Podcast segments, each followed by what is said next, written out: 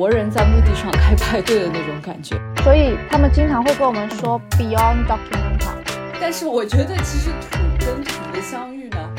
并不一定会交朋友。就它里面不不仅仅会有误读、呃错译，还有冲突。我觉得简直就有时候是冲突。他说花有重开时，人无再少年，然后括号都得死，加了两个感叹号。大家好，生滚粥不知不觉的就录制到第二十期了。从二零二零年一路走来，我们远程关注着世界的动荡，并且切身经历了艺术圈的起起伏伏。虽然我们关注的当代艺术和策展本来就是个小众的话题，但是生滚粥在小宇宙上的关注人数也终于突破了一千人。在这里，我们要感谢听友们的支持，无论你们是否来过时代美术馆看展览。我们都会继续通过生滚粥与大家一起游走于当代艺术内外，推动批判性和创造性的表达及其分享，并且与更广阔的社会与区域议题进行互动。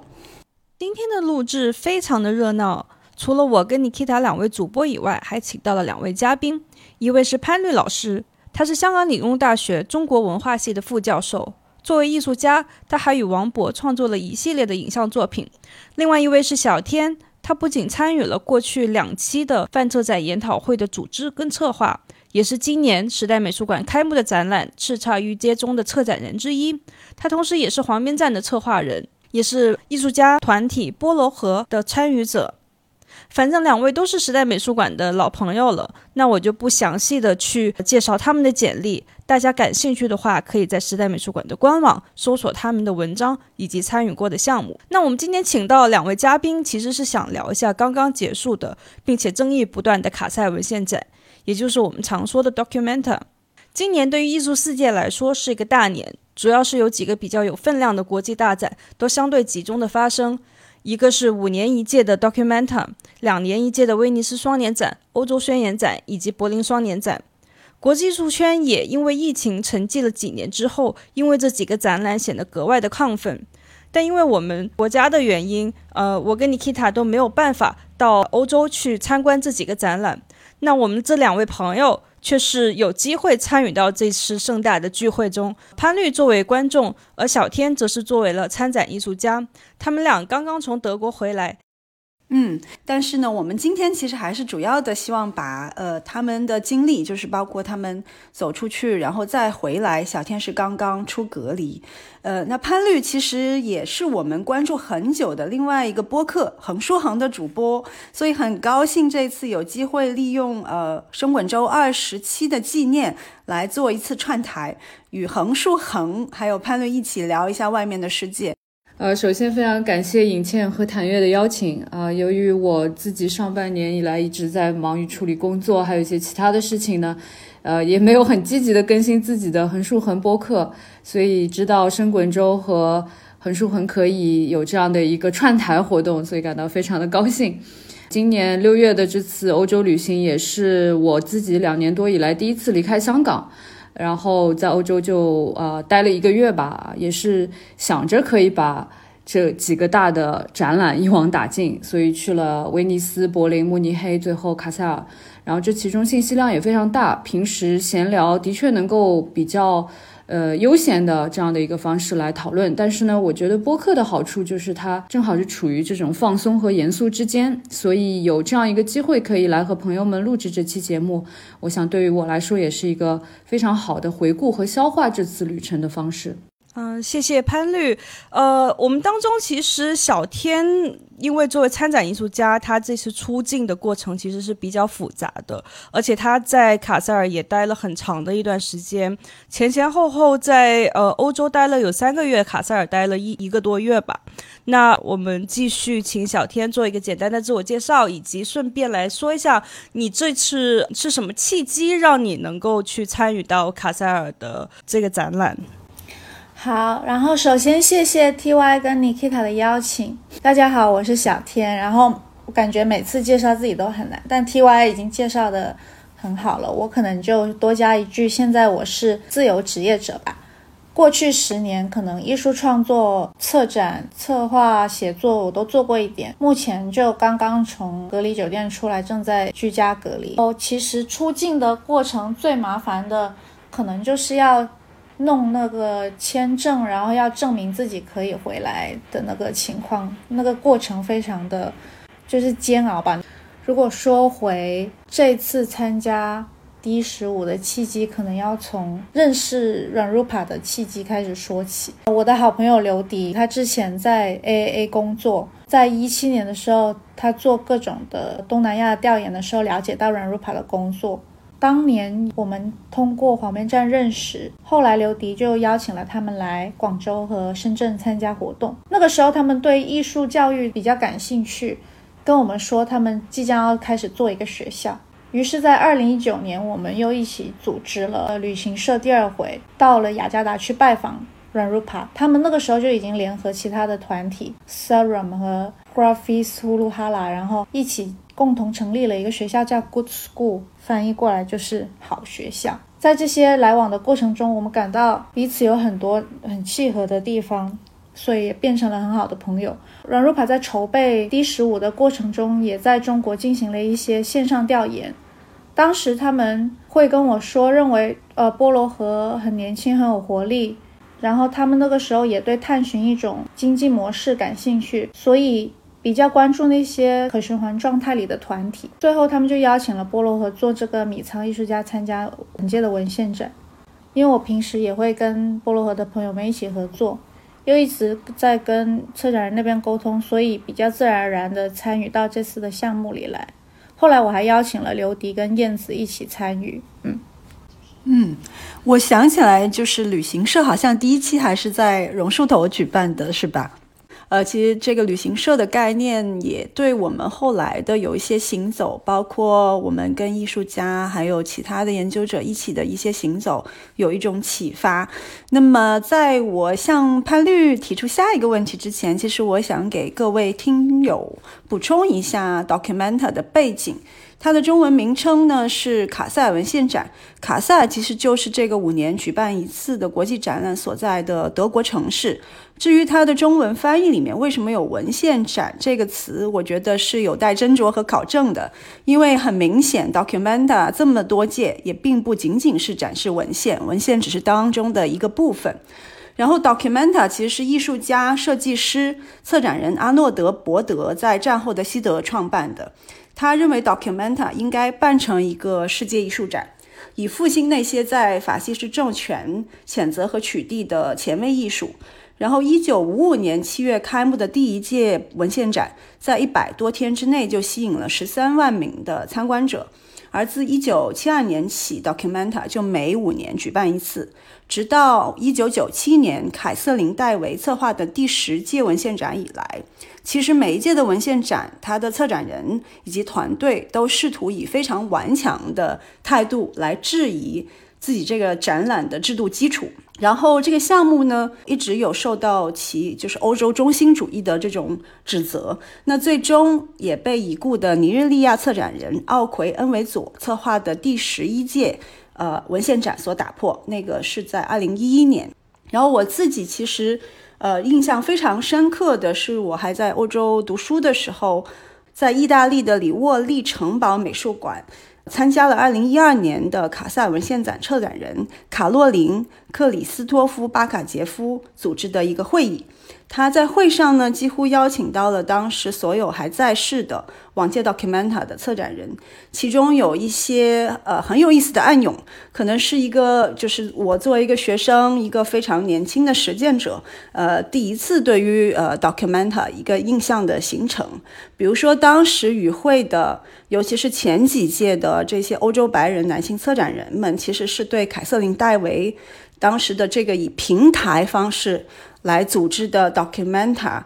里面对于现代主义遗产的这种消解是有一种不满的，这种不满甚至他们在演讲当中都很难掩饰。而现场的唯一一位非非裔的策展人，也就是恩维佐，他也很直接的去为戴维进行辩护。然后总而言之。我在现场还看到了很多呃，就是嘉宾演讲的 PPT 里面早期文献展的这些记录图片，其实是有很多大尺幅的美国抽象表现主义绘画的。那在跟今年我们在网上看到的 Ram Gupta 策划的 Documenta 展览现场比较起来，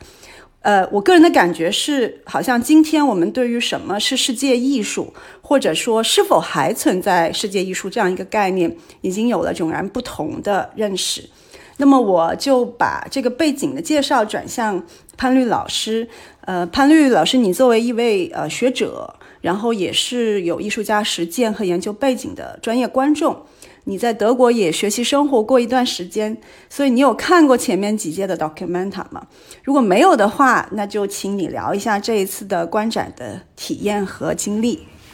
呃，好的，因为我就是刚听了这个尹倩的这个介绍之后，我觉得也很有意思。就是，呃，我虽然这其实是我第一次去 Documenta，但是我觉得其实它跟比如说我之前去的威尼斯双年展或者其他的。艺术展，我觉得有一个特别大的不同，就是包括它的历史当中也表现出来，就是它跟政治之间的关系。这个政治是一个广义的政治，就不是一个呃非常具体的政治。所以我想这一点，呃，我们在后面的讨论当中也会提到吧。刚刚说了，其实我是第一次看 Documenta，甚至威尼斯双年展都是第一次看。然后因为我在德国学习的时候还没有进入到艺术领域。所以，对于展览的历史和变化的理解是相对比较二手的，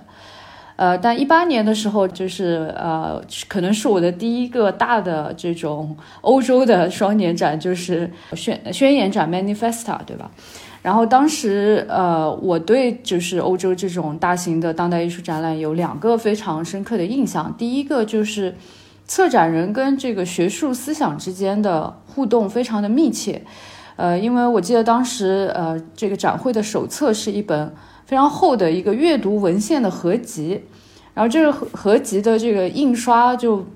把我把我逗乐了，因为它很像是一个。中国大学印印刷社里边就有点像盗版的那个盗印的印印教科书的这个读本，然后里边它就印了各种领域各个来源复刻出来的一些文章，所以它的那个排版的就是大小啊字体全部都是不统一的，然后在其中大概百分之八十是社会学啊。啊，然后哲学啊，甚至科学领域的这个学术的文章，我觉得这本书当时我就觉得啊，或者这个展就本身就可以是一门课，呃，然后我当然也觉得这个可以反映这个策展人团队对于一些就是呃展览以外的文本和概念理论的这个重视。这个是第一，第二就是我觉得都不是在一个单一的美术场馆当中展示作品，而是将整个城市作为展厅，它充分把城市已有的空间和展品融合在一起。那我的自己的感觉就是，呃，当时这届展览的这个策展团队对于这个作为展场的帕勒莫这个城市的空间和建筑的理解。非常的好，所以不论是呃已经相当破败的一些老建筑啊，或者是历史悠久的教堂、剧场，或者是有战争记忆的现代主义的礼堂，还有植物园啊，都被动用起来。而展览中的作品也非常恰到好处地融入到这个城市的建筑当中去啊，也就是说，你会感到这时候作品，呃，只有和它所处的环境一起才是完整的。那我花了点时间回顾我以前看的这个展览，也是想说一点，就是。呃，当代艺术的展览啊，不是画廊或者拍卖行的展览，它所有的焦点都在作品上就好。就它的即时的物理环境、还有理论语境和社会环境，都会影响到我们对于展览中出现的作品的理解。而我觉得，呃，至今为止，呃，很多针对本次 Documenta 讨论的这个焦点，可能也就在这个语境、这个 context 的问题上。那么卡塞尔是我这次欧洲看展之旅的最后一站。嗯，我是从 威尼斯开始，然后到柏林双年展，最后到文献展。那我觉得这三个展正好也展现出一种，呃，相对来说自上而下到自下而上的这三种不同的策展方式。但当我自己也觉得这三个展览都体现了同一种的时代精神，就是对于啊以呃白人异性恋男性为中心的这种呃艺术历史的挑战。那我回到这个讲呃 documenta 的这个观展经历，我想呃先讲一个我自己非常个人的这种呃体验，就是嗯我在德国这些年从来没有去过卡萨尔，但是当我踏进这个文献展这个主展场的一瞬间，那个房间。我突然就觉得自己是做梦来过这里，非常清晰的来过这里，然后里边，呃，也跟里边的人进行交谈啊什么，所以我当时就一下子就觉得有一种亲切感。呃，这个主展场呢，就是它其实是设计在一个，呃，十八世纪开始建的一个广场上啊，然后有一个博物馆。然后我们知道，就说欧洲的这个博物馆空间本身就是一个特别重要的档案库。就刚才，呃，银谦也提到，就为什么 Documenta 叫。Documenta 就是它就是隐含着这个其实有文档档案的意思。我刚刚自己想了一想，就其实它其实因为他要去等于是对于前面的这个纳粹德国时代的这样的一种对艺术的压制进行一种反抗嘛，所以他我觉得他可能也是初衷是也是要去重新建立一种新的档案库的感觉。那 anyway 就是这个展场它其实也是一个像一个博物馆空间，呃。但如果大家去过这个欧洲的博物馆，呃，你仔细回回味一下，其实我觉得欧洲的博物馆特别有一种墓地气息，就是一个坟墓的气息。然后我觉得就像呃格罗伊斯在《论心》里面说的，就是说所谓档案库，就是由世俗世界的那些活的，呃，之所以这呃他们是活的，所以也会死的，也就是说他们会被遗忘或者扔掉的这些东西的价值被重估了以后。重新冲进一个新的场域之后，然后这些东西死掉了，但是他们其实才能永生 或者被记住。那这个就是档案库，嗯，所以呃，在这次这个主主展场的作品啊，就是其实在一个这个本来挺挺具有这种目的气息的这种空间里出现，就形成了很大的一个反差，就是对于可能看惯所谓高艺术作为主体的艺术展展的人来看。也许有人会觉得自己来到一个类似废品回收站的地方，呃，因为我做这个比喻不是真的是因为这些东西是废品，而是说，呃，还未进入档案库的废品，恰恰是我上面提到的这种世俗世界的万物，他们活着，但是他们会死。但是去 Documenta 主场的感觉，就感觉好像是活人在墓地上开派对的那种感觉，那种简单临时的展示方式，还有一些廉价的家具，就是特别像广东地区的那些塑料家具，还有呃显得非常就凌乱的布条展示架，然后儿童啊就在旁边特别吵闹，然后会让你惊讶的怀疑，就是说这真的是欧洲最重要的艺术展吗？啊，还是我走错地方了？然后，呃，我在一块就是贴满各种语言的这个便利贴的墙上，我看到一句中文写的留言，我觉得很好的诠释了这个状况。他说：“花有重开时，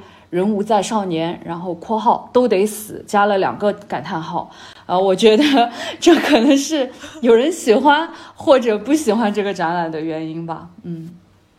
我觉得潘老师讲的特别好。然后，其实我们刚刚从 Nikita 对于 Documenta 前几届的一些争议来看，都知道其实这个机制本身，呃，就一直有被诟病说它过于的白人中心或者西方中心。所以，其实这一届的 Documenta 从公布策展人开始就呃十分的让人期待的原因是，他选择了印尼的艺术家团体。呃，Ragrupa 作为他的呃策展小组，呃，其一是因为这是 Documenta 在历史上第一次是由亚裔艺术家团体来充当策展人的角色，其二只是他们这么多年的一些实践。包括呃艺术组织的形态、生产机制等等，它以这种欧美为主导的中心化的双年展机制，其实有着很本质的区别。所以呃，常规的双年展一种就是呃，我们知道是委员制嘛，提员提提名、甄选等等，然后到制作这个过程。呃，这种同时，这种传统意义上的大型国际展览，在制作上其实也受到了非常多的限制，包括像呃时间表、预算，包括上一届的 Documenta 就是因为预算的原因，就出了一个非常大的一个丑闻，然后再到你整个作品制作的过程、国际的物流、媒体、公众等等等等，在这些一系列的操作下面，其实也很难去避免说策展人作为某一种的话语的，或者说是呃，甚至是行政意。上的一种中心的存在。也是因为这个原因，呃，我这种大型的跨国的展览一直是有被诟病的。所以，呃，我觉得这种双年展的机制，同时也跟 Rakupa 他们所信奉的一些呃行为的原则，包括他们作为艺术家也好，艺术团体实践者也好的一些信念，其实是背道而驰的。呃，他们更多的去相信一种集体跟协商的力量。所以，我们能从这一届的呃双年展主题米仓就能看看出来，呃，米仓的意思，其实在印尼的乡村中，其实它是呃一个基于共识的一种存储粮食的空间。那农民在收割之后，他们不将这些粮食带回家，而是放在米仓当中，然后任何人需要的时候，可以从这个粮仓里面去呃获取他自己所需要的量。呃，所以其实这个主题的出来的时候，其实大家也相当的惊讶，它其实跟过往的一些双年展的主题也有着很大的区别。除了策展人的选择以及呃展览主题的定制以外，其实我们知道软 cooper 他也提出了一个前所未有的一个策展机机制，也就是他为整个所有参与到展览的艺术家跟团体也好，设置了一些规则。他们将这些艺术家团体分成若干的。小组，并分配给到这些小组一笔资金。那小组的成员会协商去运用这笔资金。我记得开幕之前，呃，有一次我到波罗河去探班，然后他们一边在紧锣密鼓的去筹划着他们要带到卡塞尔的作品，然后另外也有一些成员在说，他们除了做作品以外，大部分的时间也花在了这些小组的会议上面。我想请小天能稍微给大家解释一下，到底这些规则是怎么样的。然后你觉得像软酷普他们提出的这种呃协助或者说是呃资源调配的这个过程，它是否在这个机制下面是有效的？好啊，我可以跟大家说一说这些呃参与时候的感受，但我可能也想，因为潘律老师刚刚提到了一些在。Documenta 现场的感觉，我可能也想说一说我在展览的第一印象吧。就是我当时主展馆的时候，会感觉呃，其实很震撼的是，他们左边就是一个儿童日托中心，可以给小朋友玩，还有呃做很多活动跟工作坊的地方；右边就是 Good School 的一个展现集体学习、共同工作。然后发生也是发生各种教育学的工作坊的氛围，所以当时我会有一种感觉到，Rupa 以及这些呃场地的参与者们，把艺术的那个支撑系统置换裸露出来给大家面前的感觉。可能因为我来自一个就是对养护或者照料这些工作并不怎么重视的一个国家吧。我觉得这部分都是很母职啊，或者是照料，或者是如何呃一个艺术家如何成为一个艺术家，这些部分的缺失，我觉得当时看到这些过程还挺感动的，而且更难得的是，它有一个可参与的、实时活跃的一个氛围一直在，然后。Good School 的展厅也有一部分被改成了集体宿舍，有一个门隔开了那个展厅跟宿舍之间，所以有时候艺术家就推开门就开始工作跟讨论，把主展馆变成了一个像大客厅一样的东西。后面还有一个公共厨房，是由 Good School 的参与者和邀请的艺术家一起运营的。刚刚也听到潘律分享说，Manifesta 场地的安排很好。我觉得 D 十五也有一些安排会让我很惊喜，包括刚刚说的主展馆格林兄弟的博物馆，他们会把一些呃比较有叙事童话性的类型的作品放在这个博物馆里，那种那种很 subtle 的安排会让我更更能理解呃一些作品，比如说来自亚奇的一唱童谣的叔叔，他就是把整个展馆安排。安排的进这个博物馆里有很多童话的意味，然后市博物馆就是这种那么板正的厚重的历史的博物馆，就安排了一些库尔土著艺术从业者和活动家，呃 f a f s w o r k 的作品，还有来自越南的 Asan Collective 的作品，所以对我来讲是形成很鲜明的对比，这种对照还蛮有趣。然后我可以回到说刚刚聊规则，我们这些呃米仓的艺术家其实会分成八九个小组，但他们不是按国家分，而是按照时区分的。我们那些小组被称为 Mini Majlis，Majlis 就是印度尼西亚语，意思是议会。在整个的筹备过程中，我们要参加就大中小各种类型的会议。这里面有一个大前提，就是疫情的影响会让大家没有办法面对面，所以这些数不尽的会议都只能线上进行。大的会议其实主要是互相介绍，艺术家或者艺术家团体小组就可以在开幕前互相了解。我记得第一次的会议，所有艺术家自我介绍就花了一个小时，还有很多听歌、呃一起 hang out 的环节，就每个团体的歌单都很不一样。然后中型的议会就开的少一些，主要是沟通那个工作的进度和互相介绍作品。小型的会议呢，就是根根据工作的 deadline 紧迫性。比较密集的开，比如有时候会一两周开一次。交了方案之后，可能就会开会少一些，多一些群聊。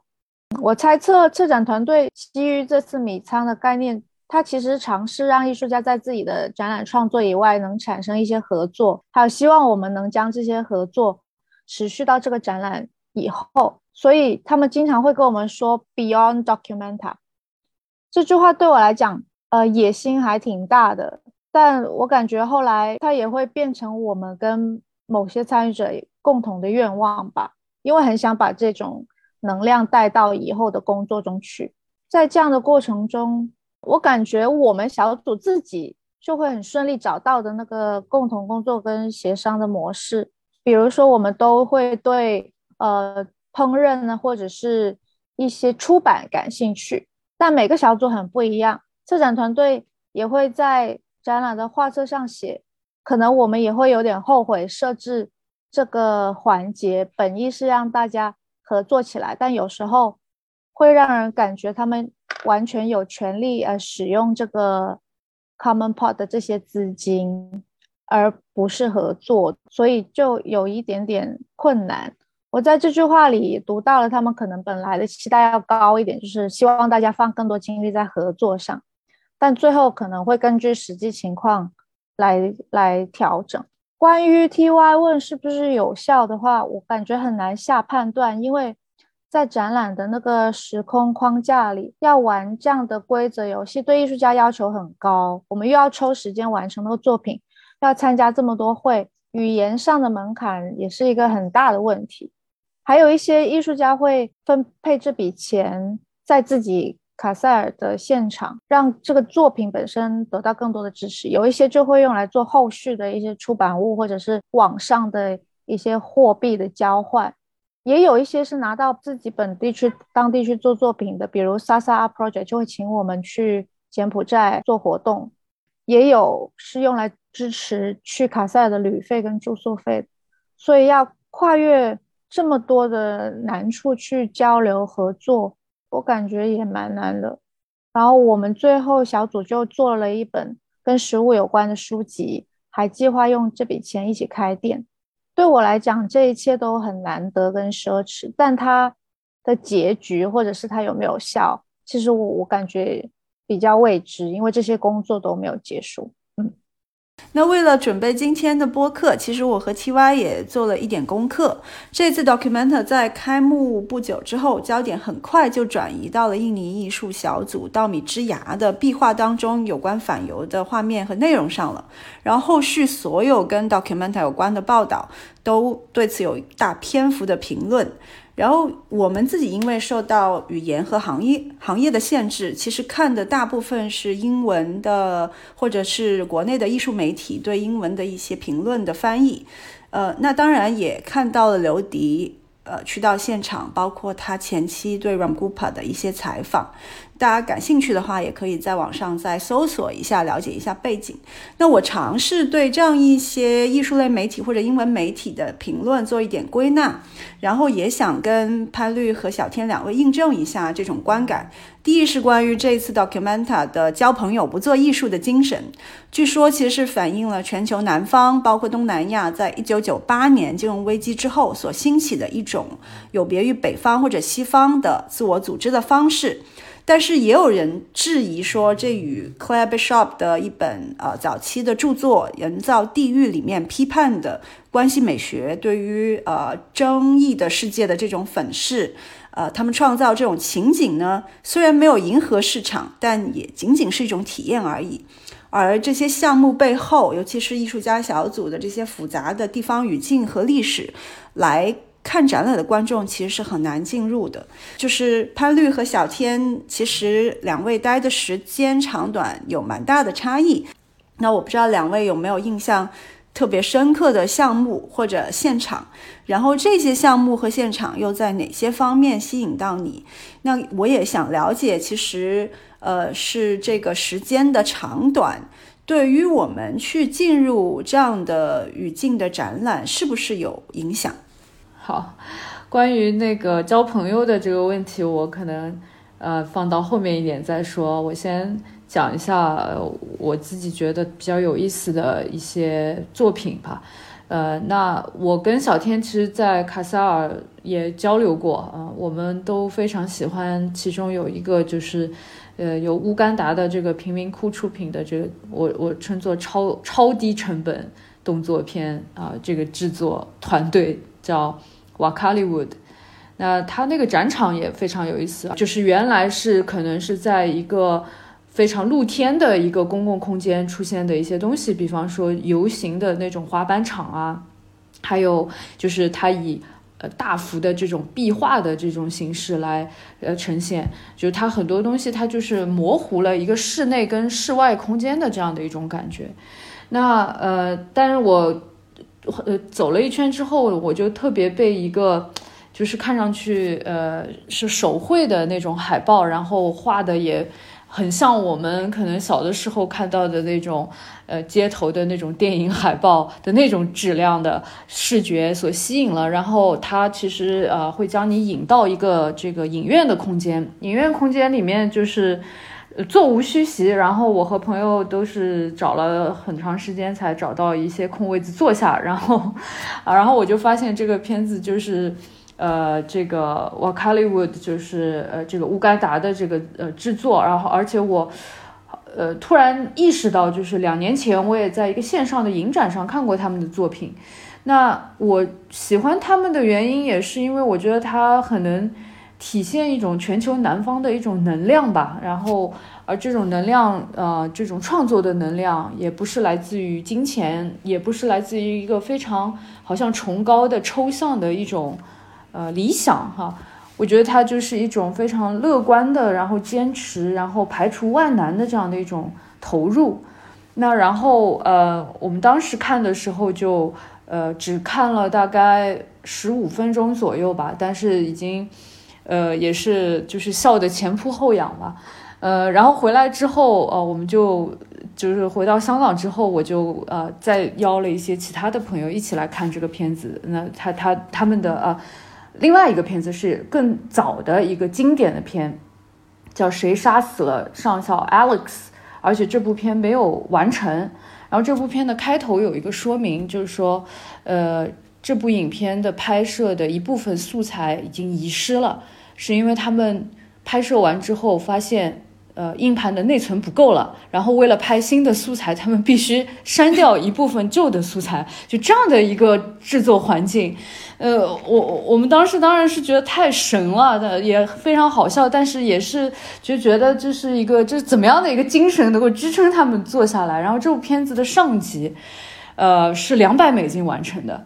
然后我们看完之后都是，呃，笑得精疲力尽了啊。然后，但我觉得就是感觉不是在于笑他们这个，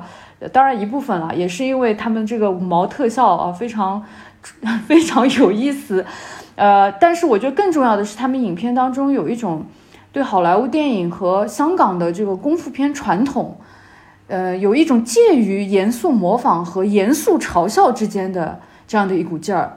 然后，呃，我觉得这种严肃模仿就很认真的模仿，很认真的嘲笑的这种矛盾的状态，我觉得是全球南方的人都有一种共感。就当你面对西方的时候，所以我觉得特别有意思，就是我们几个人就是进入到场馆当中，然后一坐下来，几乎一坐下来就开始笑，然后有一些特别的一些桥段，我们就开始不停的笑，就觉得每一个细节都很好笑。但是德国观众非常安静，我觉得这这一点就是这个笑点错开这一点啊，我觉得就是，呃，很能说明问题啊。然后，嗯，然后我就觉得，瓦卡利乌的就给我们一种，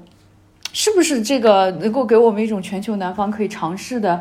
很好的去呃做这样的一个去中心化的一个方法，就是我们一边学习一边。解构啊，可以用嘲笑的方式，或者用其他的方式来进行这样的一个解构。那另外，我很喜欢的是这个，呃，越南的这个影像作者阮纯诗的作品。那他的这个作品是放置在这个卡萨尔有，呃，它有一条河叫富富尔达，富尔达的河边，它有个十六世纪建的一个防御工事，然后里面有一个塔，塔的内部是一个圆形的拱顶。那他的作品灵感是来自于一本有关于从一个收容营逃出的囚犯啊，说穿越丛林的这样的一个自传的一本书，所以参观者感觉像是在一个这个球顶的一个影院里边，呃，身临其境的身处在这个影子的丛林当中。我觉得，就是撇开这个作品背后的复杂的文本和他的这样的一个意图不谈，我觉得这个作品对我最大的触动是。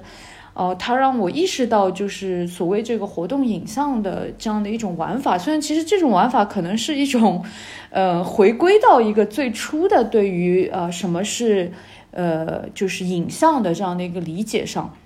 啊，但是我还是被这个作品啊刺激到了。我觉得它，呃，对我自己原来对于活动影像媒介的这种线性的理解提出了一种。挑战，呃，它其实是回到了一种电影的一种原始状状态里边去。然后另外一点就是，我觉得就是包括呃看卡萨尔展览，因为它是分布在呃整个的全全这个城市的各个角落里面，所以你几乎你在看展的过程当中，你也是在呃不断的去跟这个城市的不同的空间进行接触，其实对你的体力。呃，尤其是夏天啊，是要求很高的，然后对你的这个智性的这种集中力和理解力的要求也是非常高的。所以我很喜欢阮纯师的作品的原因，也是他那个拱顶里边非常的凉快啊。我觉得就是说。展览变成一个非常 body 的，就是跟身体非常相关的看展，是变成一个跟你的身体非常相关的一一个东西。所以，呃，对，所以我觉得这个凉快的空间可能也为这个作品加分了。嗯嗯，好。其实七八月份的时候，我又去了法兰克福和 Wolfsburg 的美术馆做其他的展览，所以认真看展的时间估计也就十来天。但我待在卡塞尔时间可能有一个多月，但大部分在卡塞尔的时间，我都在尝试在生活，然后慢慢去感受那个城市是什么样子。所以，如果说到印象深刻的项目，我可能分享一下。呃，除了我跟潘律老师都很喜欢的瓦卡里乌之外，我我会有有挺多印象深刻的现场跟项目，我可能多说一些。比较过程性的，给大家多一点点流动的感觉。首先是那一种，我觉得是整个展览的一部分，非常重要的一部分是那种无休无止的那个 party 跟厨房，基本上都是由呃艺术家操持的。每周的各个场地会发生各种场地限定、主题限定的 party，比如开幕的时候。艺术家团体 Part Party Office 就会做一个 BDSM 的 party，然后日本艺术家团体 Cinema Caravan 他们就会带着移动帐篷啊、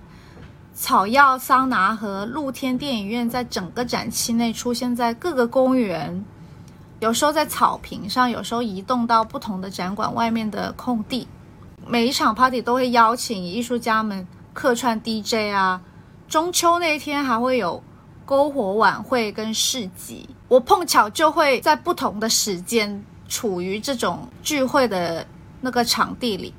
一般开幕那周，大家感觉这样就很正常，但其实卡塞尔这次很强调那种丰收节庆的氛围。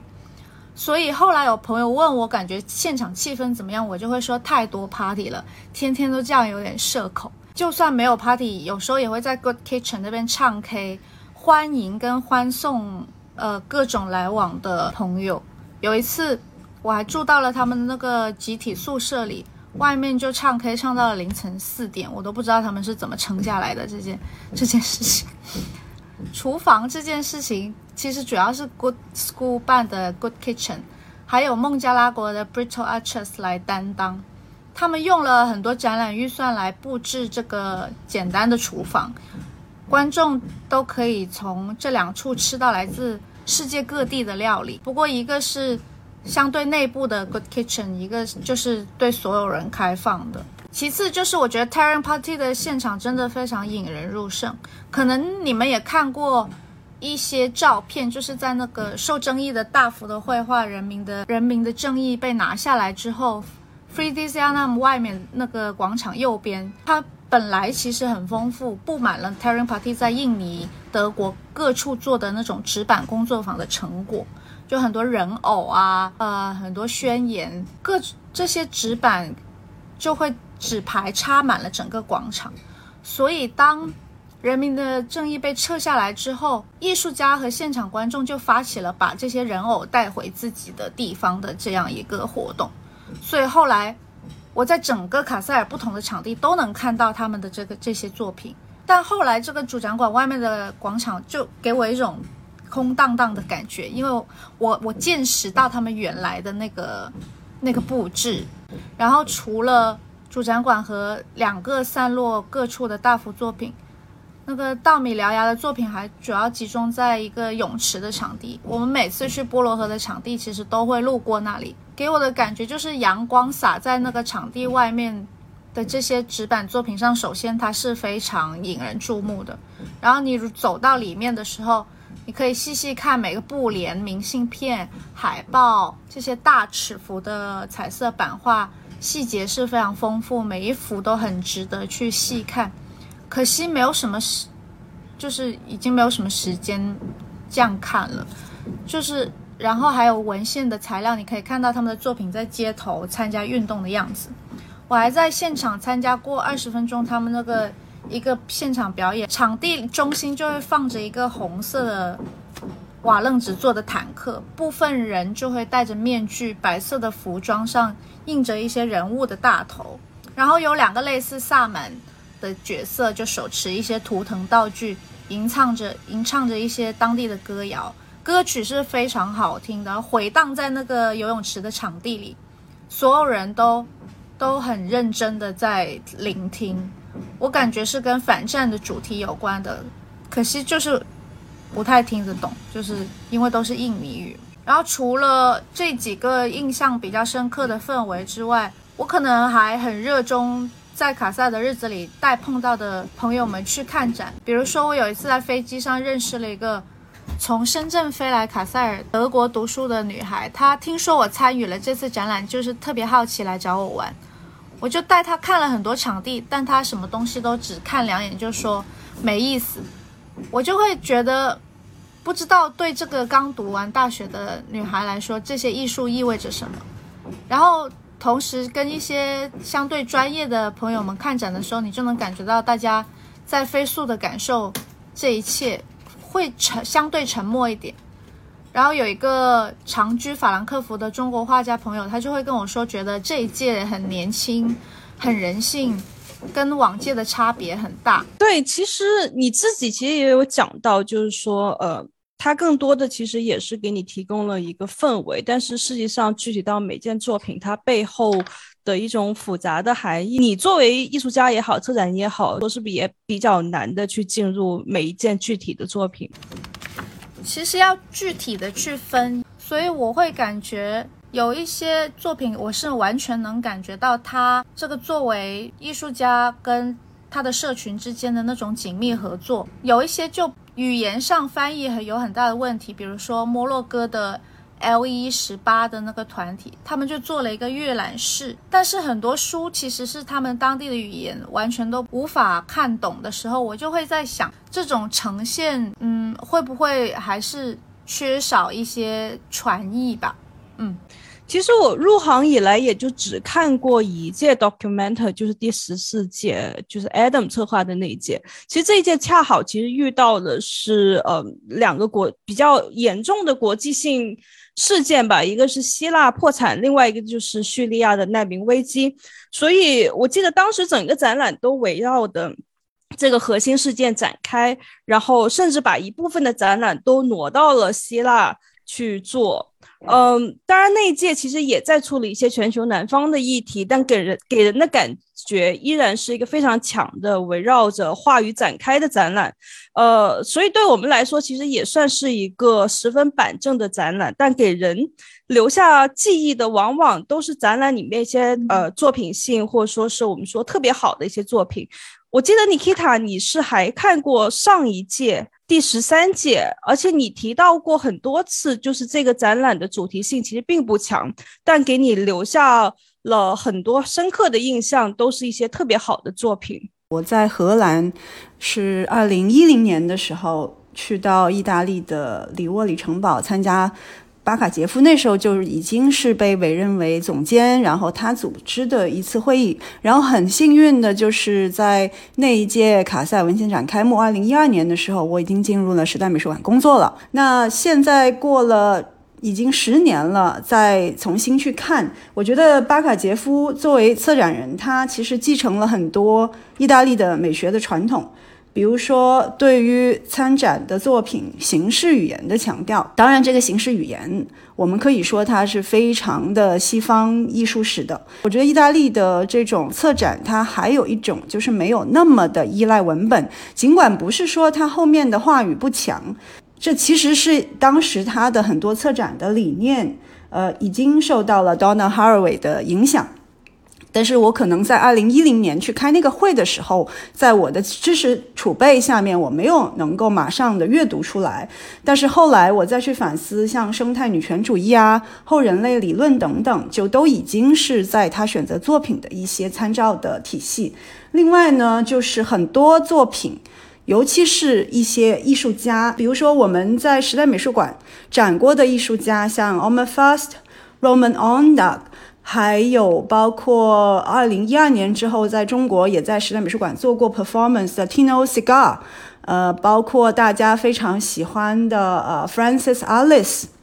然后还有最近好像也在国内有展览的 Henri Sala。等等，他们都包括还有皮埃会在那个公园当中的一件非常就是有狗把狗的身体涂了颜色的那一件作品，都引起了持续的关注和讨论。然后我在跟艺术家像 o m a Fast 交流的时候，艺术家也提到了，其实巴卡杰夫他在委任作品的时候，他其实有非常明确的指向性。呃，当时呃 o m a f a s 提了一个。表演的方案，他直接就拒绝了。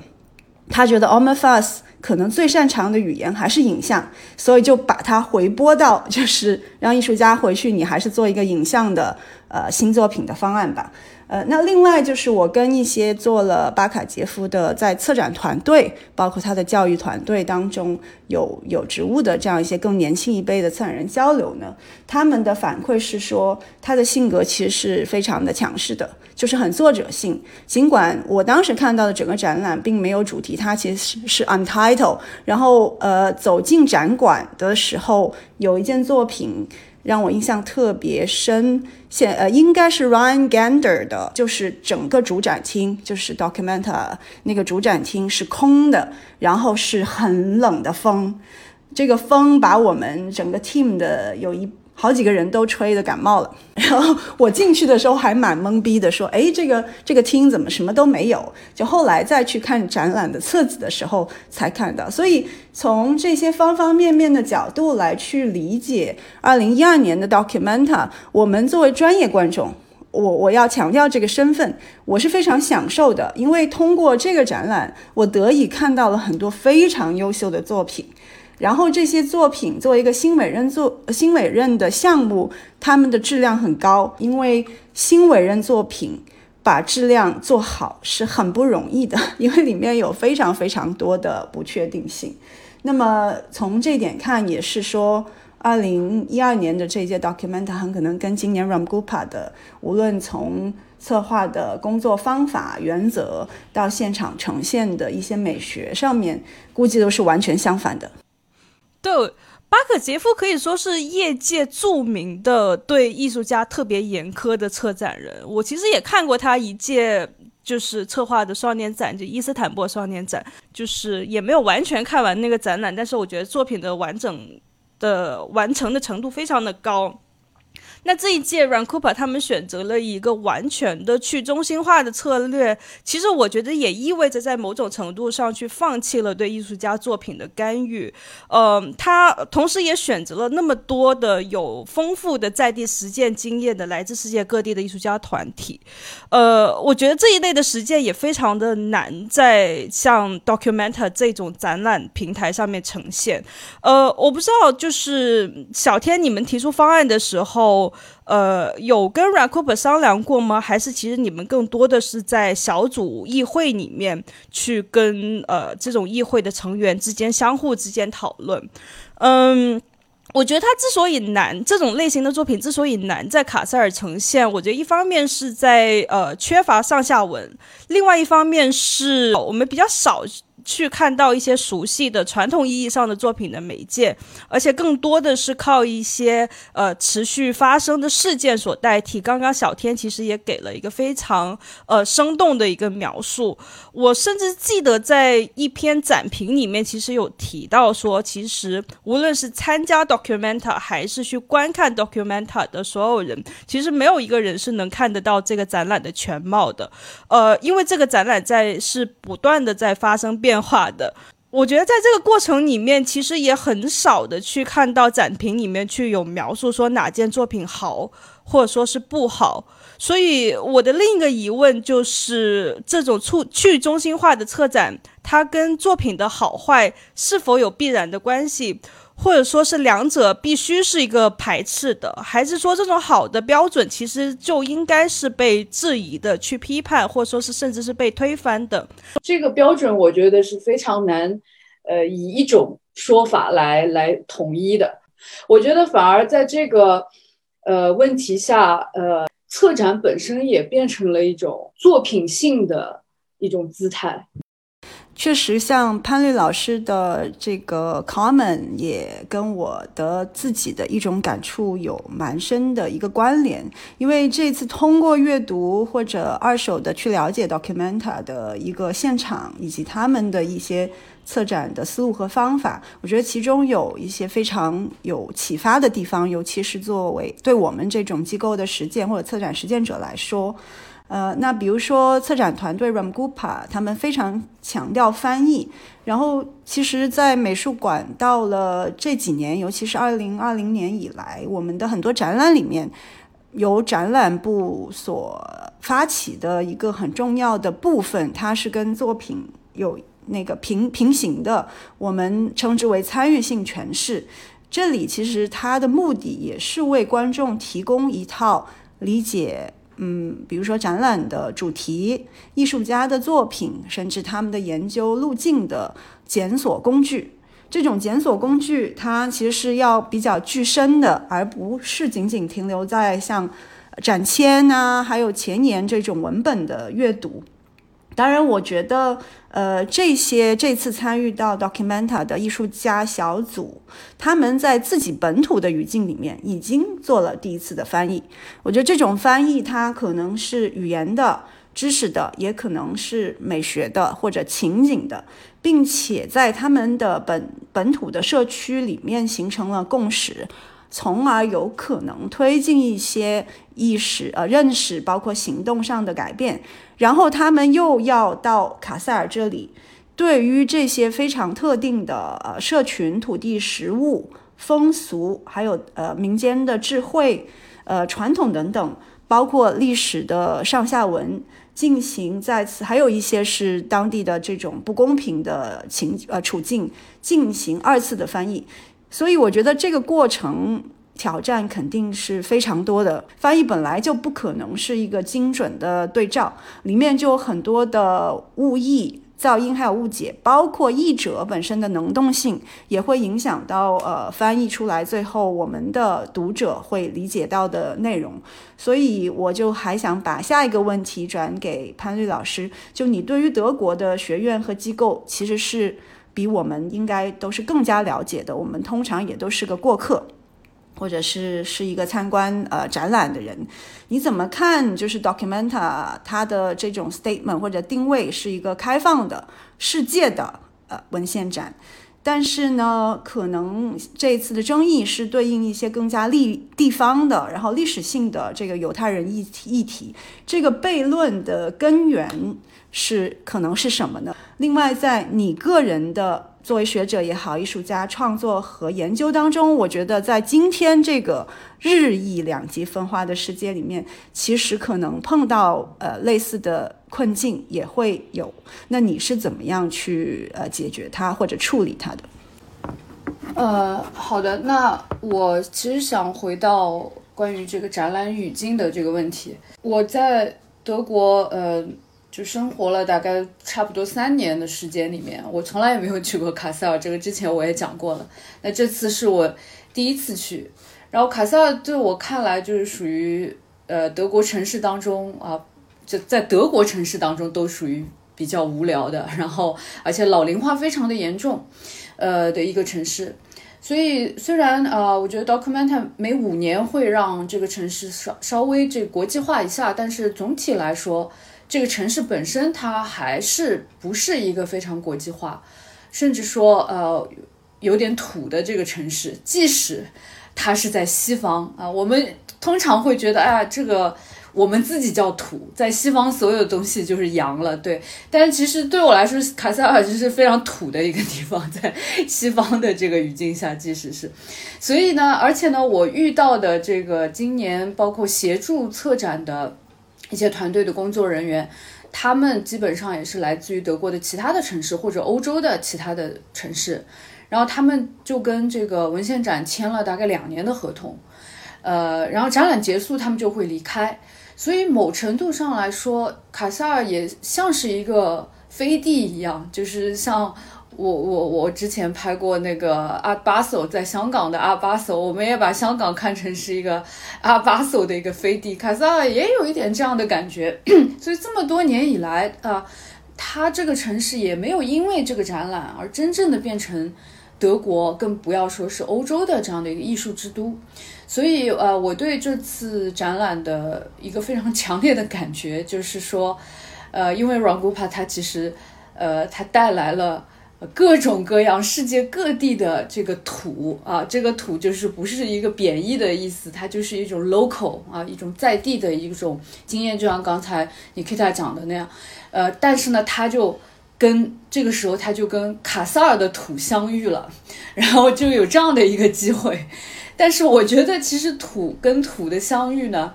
并不一定会交朋友的啊，就像之前就是提到说啊，Ragupa 就说只交朋友不一定做艺术，但这个土跟土碰到了啊，小天碰到的可能交上朋友了，但是他跟卡萨尔的土是不是真能交上朋友呢？还真不好说。而且在这个文文献展的这个语境之下，就是德国以外的土其实反而变成了一种洋了。就是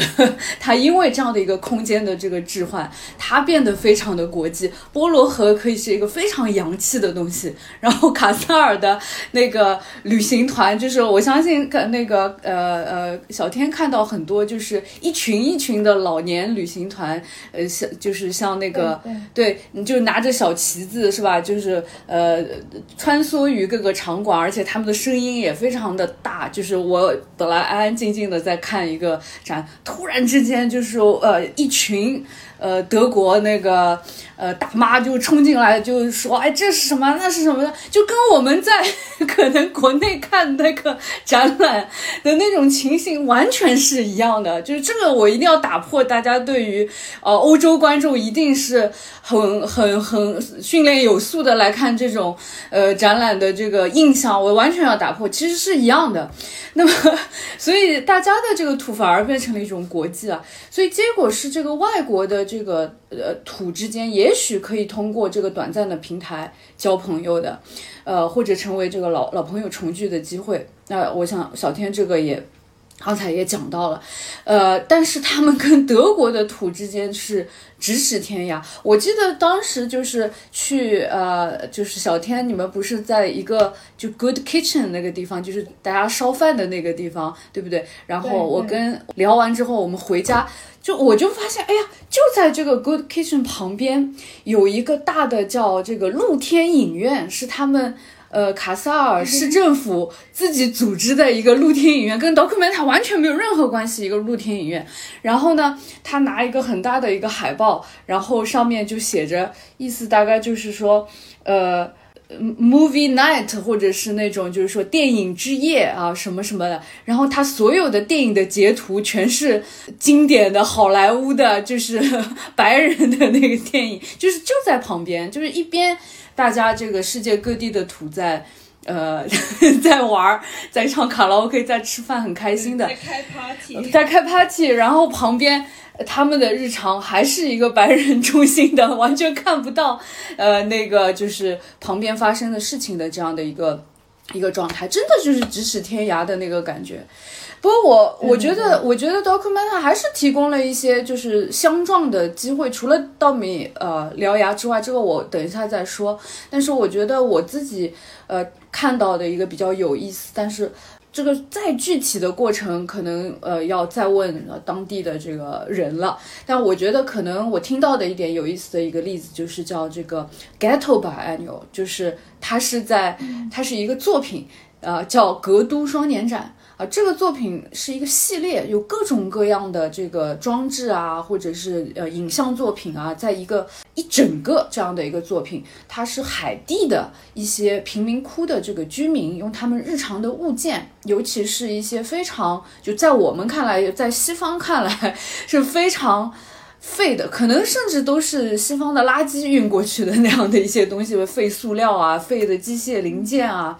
甚至是。呃，你会很震撼，一进去就是很多骷髅啊，很多人骨搭建出来的雕塑。那么还有一些是有一些很有意思的，我觉得跟他们的社区相关的一些活动的影像作品。然后我就跟那个他们工作人员聊的时候，他们就说了这个故事，就是说他们要把这个这这这些骷髅是真的人骨，就是运到德国的时候。他们报关的时候开始苦恼了一下，该怎么写？是不是我们要把一些海地的这个骷髅运进来？结果他们说，最后想出来就写了一个 mixed media，就写了一个混合美材，就这么运进来了。然后这么一个劲爆的作品，它展出的这个地点是一个其实离波罗河的那个不远的一个非常就是小的一个社区教堂。然后展览工作人员说这个。作品展示的一大工作，就是要让这个教区的牧师如何向这个信众要解释，并且说服他们，为什么我们要把整个教堂让出来，这么长时间来展示这些海地来的骷髅和这些非常奇怪的一些啊，就对当地人来说，这个语境也好，这个形式也好，都是非常。陌生的这样的一一些作品，那么我想对于呃卡塞尔当地人来说，我觉得这个肯定是一个很震撼的，但我想他们还是接受了，因为 so far 我没有听到关于这个作品的很多的这些争论的问题。我去的时候也有很多当地的人在看，啊，那么回到这个稻米獠牙的这个争论，我觉得，呃，这个的确是呃你在德国。生活过的人，你都知道这个是，就是说，呃，包括我自己也是，呃，做了一部分，因为我是我的博士论文是研究呃柏林的，那么所以呃，这个关于二战以后的这个德国的历史记忆，呃，还有包括他们的公众教育里面，这个反犹是一个真的是没有办法去。呃碰触的这个红线，就是呃，我记得当时我有一个德国的老师跟我说，就是他们电视台里有一个 播音的主持人，就是大概他都不是说是支持优生学，他大概就提了一提，然后隔天这个人就。就被开除了，就是就是这个东西就是完全不能不能碰的，就是一个非常非常敏感的一个话题。要包括德国这个国家，呃，包括因为它民族主义跟反犹是紧密的连在一起的。就是有一个我我经常举例子，就是说德德国对于民族主义的这种警惕是有多么严重。我记得是零八年那次欧欧洲杯足球赛。呃，那次我在德国的时候，我就发现他们很多汽车啊，就是这个开车的这个在那个后视镜的两边，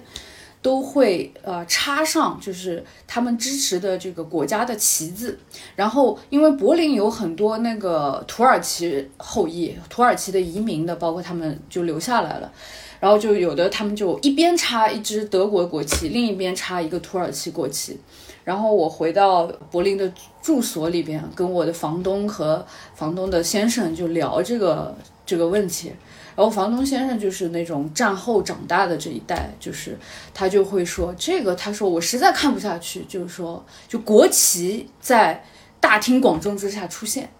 就是德国人，他就会有这样的一个敏感的这个反应，到这样的程度，说零八年欧洲杯之前，国旗在公众，就德国国旗在公共场所出现，这个事情都是一个敏感，你可想而知这个事情有多么的敏感。所以说，呃，所以我非常明白这次的这个呃展出，它对于这个德国社会，包括德国政府的这样的一个反应的这个巨大。我们可能会觉得啊，这个。需要这么那个吗？或者说，或者可能 r a n g u p a 甚至觉得它也是一种一种一种程度上的一个 censorship，对吧？那么我我我我也看了一些德语的报道，呃，他们也提到的，比如说关于嗯犹太人全体的这个问题和以色列政府的问题，对吧？这个两者之间是不是完全能够混为一谈？他们也承认有这样的这个。呃，问题存在的，但是他们觉得，就是说，对于反犹的这样的一种反对，它不应该只是一个德国的红线，这个是全世界的红线。呃，那我觉得，当然从某程度上来说，这个也是对的啊，就是大这个犹太人大屠杀，这个绝对也是全人类的悲剧，它对于，呃。不不论是这个，就西方的现代性的这样的一种反思，对吧？以后，呃，就是说在这个事情发生之后，呃的反思，包括全世界，我们也没有说，就是说这个有任何的疑问。那我觉得，呃，就是说，但这图像也很可能，因为后来就非常复杂，因为它就会引起德国国内的这个极右翼的这样的一种非常积极的解读，然后后来又发生了就是各种各样的一些，包括涂鸦的一些事件。那么，但是对于同一个图像，尤其是我我这里想强调，它是一个静止的图像，尤其它，呃，当时的这样的一个图像是放在一个最最显眼的位置啊，这个对公众的刺激是非常非常大的。所以在当稻米獠牙在二十年前做这个作品的创作的时候，他跟今年的你放在这样的一个，啊，这个展览，然后放在展览的这样的一个显著的位置的这个语境，那肯定是语境是完全不一样。所以，呃。当而且呢，当他们遇到这个德国强烈抗议之后，我觉得他们的应对相对比较佛系，而且他们可能真的没有低估了，有一点低估了这个问题在德国语境下的这个严重性，那甚至可能是以一种反审查的姿姿态对这个抗议啊，有一点就像这样比较冷处理的这个方式。呃，但是我我是这样子想啊，就是说。我觉得这难道不就是土跟土相遇的这种必然的这样的一种冲击吗？就是说，这种冲突不不仅重要，而且是必然发生的。啊，他提醒我们，就是说要办一个真正的国际展览，它就是会发生这样的冲突。那会冲突的才是真正的国际展览，而不是一个非常和谐的。然后。仅仅是我不是说小天这个不好啊，就是小天刚刚那个大家说这个唱 K 啊，开心的这种狂欢不是不不好，这个也是一个国际展览必要的部分，但是冲突也是必要的部分，所以呢，我觉得这个矛盾，呃，我不说好坏，但是我觉得这个我们必须接受，但是其实我觉得矛盾的双方都没有对这个冲突做好准备，那么我觉得在稻米獠牙，呃，对，就是说，呃。反过头来再看稻米遥遥的作品，刚刚小天提到了，就各种纸板啊，包括他在这个泳池里边，呃，改造了这个展场，然后展示出来他们的这个巨幅的啊这个作品，我自己也是很震撼的。就是同样，当然也是有一种在这个墓地上大胡闹、大拍 party、蹦迪的那种感觉。那我看了这个原作之后，我我也是觉得整个的，呃，这种呃 energy 这个能量，这个作品的能量啊，给这个呃观众，这个 卡塞尔的这个呃呃这个空间的这个呃震撼是很大的。然后我在参观的时候还偷听了这个德国本地导演，就是给那个。本地旅行团的一些介绍啊，他们也是比较详尽的，就是说介绍了这个作品的背景。但是突然有一位观众就问导游说：“这个画作上方这个印尼语，呃，这个是什么意思？”然后导演很尴尬的说：“我也不知道。”然后，所以我当时我就听了这个场景之后，我就觉得如今这个大型国际展览有一个困境哈，就是它的政治理念是。要求是去西方中心的，而且这个要求去西方中心还很有意思，可能恰恰是在西方发生的啊，在非西方的地方，他可能还在 还在很西方中心，但他这个要求西方中去西方中心的这个姿态，反而是在西方发生的。但是所有人不不仅是在全球北方还是全球南方的人。他们的知识结构，我觉得还是西方中心，所以是有一个滞后的东西，或者他们是互相割裂的。所以不论是看展，还是带着看展者是带着负罪感，还是还是带着去西方中心的一种解放感，展览本身。就还是非常的晦涩难懂，这个对这个观看者来说，不不论是洋的还是土的，都非常非常的困难。它需要你掌握的知识结构比已有的超纲太多了。那展览人也，其实策展人都不可能深入了解所有的这些常识结构。那么。所以，那现在的，因为这样的一个去西方的这样的一个语境，一个理论的语境啊，一个政治的语境，它需要你在一个非常短的时间跟非常有限的这个空间里边，把所有这些常识结构、带有常识结构的展品展出来。所以，如何在理念的普遍性和作品的特殊之间找到这个平衡，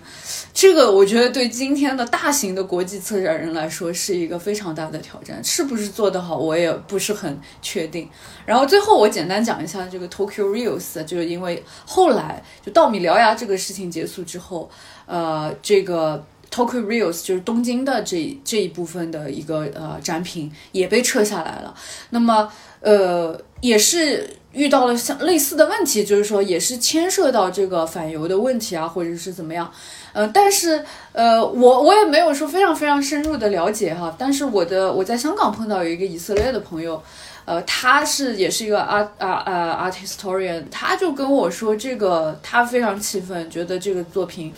是策展人非常偷懒的一个表现，就是他觉得，呃，这样的一个政治性这么强的啊，即就是即使它是一个七十年代的一个一个影像，但是它放到今天的话，它政治性还是仍然的强，跟当下就在那个语境之下，你看一看你就觉得非常受刺激的那种感觉，他觉得策展人他没有尽到把这个。呃，影片的这个语境解释清楚的这样的一个责任，啊，那么所以，但我觉得很有意思，就是说这个就是牵涉到这个媒介的问题，因为这个作品它是一个 time based 的，它是这个一个一个影像，而且它整个你要看完整个大概是九小时，我记得，所以每个人去看。其实都看到的是不同的片段 啊，所以它其实是很有隐蔽性的。它这个 time based 的媒介是很隐蔽性，跟稻米聊呀就非常不一样。所以它是滞后的才被人就说提出了这样的一个批评。那么，但是我觉得归根到底还是一个语境的问题吧，就是。呃，就是说，可能比如说我一八年的时候，因为是呃六八学运五十周年的时候，香港就有一个六八影展，然后就放了，比如说足力正生当时在巴勒斯坦拍的一些。今天看来非常非常 propaganda 的一些影片，然后我和那一个日本的艺术家朋友从影院出来就说啊，这个看上去太单一，太太 propaganda，太明显了哈。但但是你说，嗯，那这个影展本身它当然有一些解释，但是你说是不是有很详细的解释也没有。那你在香港的这个语境之下，可能它就并不是那么一个非常敏感的一个话题。当然你换一个话题，那那就不行了，对吧？所以，呃，对，这就是我一些。简单的一些一些看法吧。我其实很喜欢潘律说的这个说法，土与土的相遇并不一定会交朋友，感觉很像街头斗殴。然后我有相似的那个感触，不过是很缓慢。这不是阳江青年吗？我突然间想到了，都有吧？不是也是一种土吗？对啊，也会让我想起各地不同的青年，就是在这一次的交汇，有时候是可以就是在一起聊天，有时候就不行。这跟展览现场给我的感觉也有点相关。有一次我跟一个法兰克福的艺术家朋友交流，他对这个展览的看法，他也会说，哎，有一种帮派的感觉。然后他会提到说，我们那个展览那个场地 Hoopner 一个工厂大楼三层改成了展展厅，他会批评说一楼会不会太乱了，作品跟作品之间的界限不是特别清晰，有时候分不清楚哪个艺术家是哪个，然后声音也会交缠。其实现场就是有各种团体，还有一些小就是摆卖的一个 Lombom 的一个小卖部一样的概念店，所以他他感觉作品跟作品之间的界限不太清晰。我那个时候反应比较慢，也没说什么。但后来我几次经过那个场地，他有时候也会飘着那个菠萝河的餐厅的那个食物的气味。如果带着对一般的那个白盒子的规范去要求它，看上去确实很杂乱。我也我也不是说这样的批评没有意义，或者是这样的规范没有意义，但是我有时候也会觉得，呃，是不是一定要很精致的那一种呈现呢？我感觉其实跟策展人他们想要打造的一个氛围有关。但是与此同时，我又观察到，当我们在这样的场地里搞那些即兴的活动的时候，彼此的交流不是特别好，就是那种械斗感又会出来，经常好几摊的事情同时发生，我就听不到离我更近的这个讲者到底在讲些什么，然后这些细节就会让你觉得有点恼火。但我偶尔又会反思，这种安静啊、条理清晰、有就是界限清晰，然后每一个作品底下的那个声音范围都被控制得很好，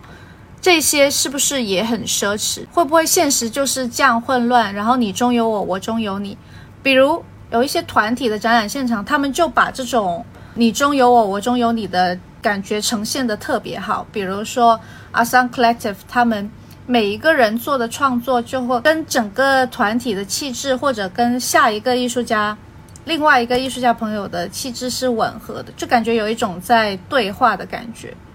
但是有一些就是感觉在吵架，我们不一定会交朋友，还可能会打架。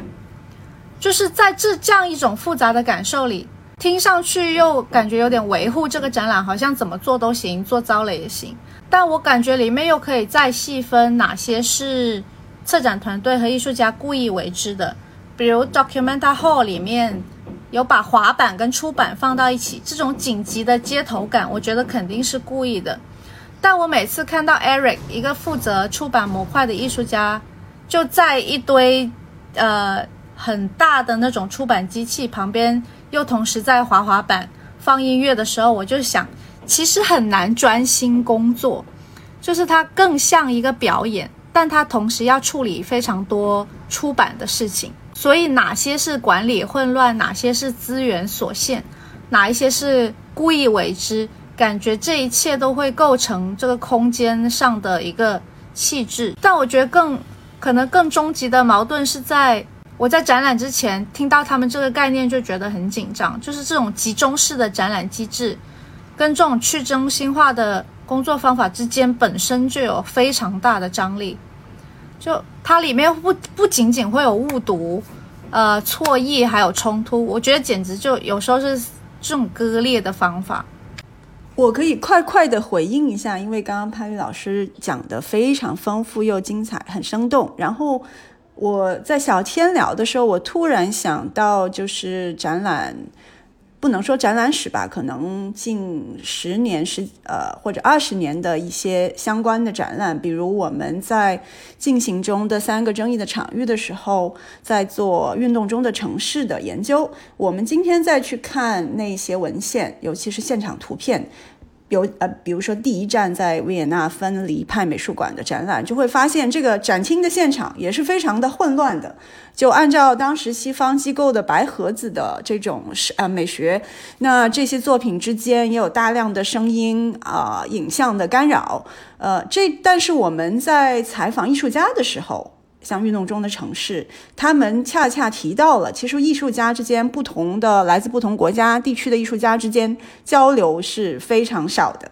那可能从这一点上，今年的 Documenta 应该是做得更好的。但另外，刚刚我也提到，二零一二年的呃卡塞尔文献展发生的时候，其实同期还有一届柏林双年展，那届双年展也引起了巨大的争议，就是波兰艺术家。呃，Arthur Simiski，我不知道我读的准不准。他策划的这一届柏林双年展的主题就是叫“仍然存在 ”（Still Present）。呃，我当时也去看了。我去看的时候是整个展览的尾声，主展场还是就是每一届柏林双年展的那个 KW。呃，那我当时到主展场的时候，感觉这个就是呃一群那个。主要是还是比较西方的 hippies 在美术馆里面 camping，然后呢，他们都是一些呃无政府主义的小组，然后在整个这个 KW 现场其实也没有什么作品，看起来很作品的东西，所以从呃可能是展览的这个历史上来看。Documenta 今年的这种革新，或者我们用一个更更激进的词，这种彻底的解构和推翻，它也不一定是完全没有历史的。我们在呃过去十几年的对于双年展机制的这种批判或者自我的内部批判当中，也有过这样的一些方法的展演和尝试。那么我就把就是我的 comment 和下面的一个问题合并一下，就。呃，到了今天，两位也聊了非常多关于 Documenta 的观感，然后我觉得非常的有意思，有很多很多的议题可以进一步的深入。那么接下来，小天和潘律可以分别讲一下你们的可能计划。我没有，其实我没有特别的打算，因为去年十月辞职转做那个自由职业的时候，恰巧德国的朋友们都。不约而同的一直找我合作，所以目前手头上有一些展览跟项目的策划要完成，主要就是跟呃法兰克福那边一个叫 c i n i c a 的项目空间，他们其实是偏将理论和艺术行动结合，然后尝试在艺术跟社会活动之间找一些呃连通的方法的这样的一个艺术空间嘛。所以我对他们还挺感兴趣的，所以但是在过去差不多一年的合作，还有过去三个月这种在德国的漂流的艺术交流的工作，会让我感觉有一种很在船上工作的感觉，就是信号又收的不好，经常又需要呃太多的沟通，然后伙伴都分散在不同的地方，所以就有一点晕船的感觉。所以未来的计划也不是特别清晰。嗯，我昨天晚上我一个学生给我发了一个，可能昨天 Nikita 的一个 talk 的一个截图，是关于导导导艺有道，是吧？对。其实这个是我现在其实也，因为我们没有办法，就是我也没办法来广州，是吧？你们也没办法来香港，所以其实原来我们应该在这几年当中有更多的关于岛的这个交流的，因为我，呃，从一两年开，其实从二零二零年开始，我就在写那个关于海南岛的一些研究的一个计划。然后你们上次也有去探访过，我到现在都没有机会去海南，那所以我想希望能够在不远的将来也可以，我们可以就是汇合，然后可以一起再去。探索一下，就是关于岛的一些问题吧。就是对，因为海南，我现在呃，目前这个也是一个研究项目，但是我也是想把它去做成一个呃一个艺术项目的啊，所以这个会是我们我的一个方向。嗯，谢谢潘律老师 Q 到我们尚未有机会实施的项目啊，因为其实我们的研究和对话是不会停止的。那最后我就用我最我在这一次的一些功课做功课的时候碰上的一篇，我觉得是写的最好、最让我觉得值得一读再读的文章，就是 R Forum 上面发表的。大卫·乔斯利特谈第十五届卡塞尔文献展以及威尼斯双年展的文章，那它里面有一句话，他说：“新艺术的文化角色就是去生产当代的结构和情感状态，就好像那些通过不断重复滚动播放所谓突发新闻来创造出一种生动感的二十四小时新闻播报。”我突然觉得，就是在中国做机构这么多年，为什么感觉我们大部分的观众？呃，或者很多普通人觉得他们并不需要当代艺术，很可能是因为我们的这种二十四小时新闻播报的现实强度已经太高了，人们并不需要艺术来制造另外一种戏剧化的断裂，甚至是这种荒诞感。那我们觉得当代艺术可能在中国当下的语境里面。远远没有这种打断所谓“末日刷屏”这个词，我觉得很有意思。就末日刷屏和激活现实的能量，然后它的基建其实也是完全没有成熟的，所以大家其实都是在一个非常边缘的呃状态工作。我们需要更多的团结，来呃来带出一些可能和希望吧。那我们再次感谢观众对于生滚钟以及时代美术馆的支持。为了能够与我们的观众有更好的互动，我们从这一期开始会增加问答环节。如果你对本期嘉宾或者主持人所聊到的一些话题有任何的疑问，呃，欢迎在小宇宙或喜马拉雅平台留言，我们会在下期节目里面挑选两到三个问题，呃，做出回答。谢谢。